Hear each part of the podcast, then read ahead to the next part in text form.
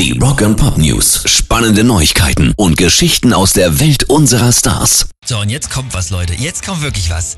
Wir haben jahrelang den Frontmann von Nickelback falsch ausgesprochen. Eggers? Your turn, wie heißt er? Chad Kröger. Ja, eben nicht. Nein? Nein, Oh. aber die Hälfte im Internet, alle Leute sagen halt immer Kröger, weil ist ja auch OE. Die andere Hälfte sagt übrigens Kruger und Chad hat jetzt selber in einem Interview gesagt, wie es denn wirklich heißt. It's Kruger. Don't trust the internet. Nein. Also tatsächlich wie Freddy Krueger. Nickelback on Elm Street. Mit Chad Kruger.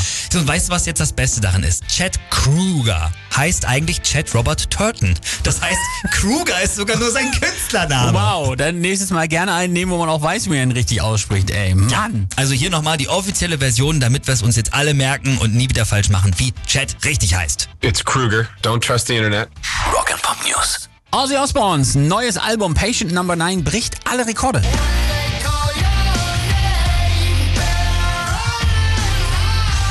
In seiner britischen Heimat landete es in der ersten Woche gleich auf Platz 2, ist damit die höchste Platzierung für ihn als Solokünstler und in der Wahlheimat USA ist die Scheibe sogar als erste ganz oben gelandet auf der Wow. 1. Auch das hat Ozzy bislang nur mit Black Sabbath, aber noch nie alleine geschafft.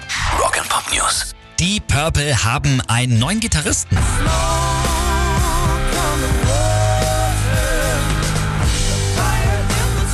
Simon McBride hat seit Sommer Steve Morse ersetzt, der sich um seine krebskranke Frau kümmert.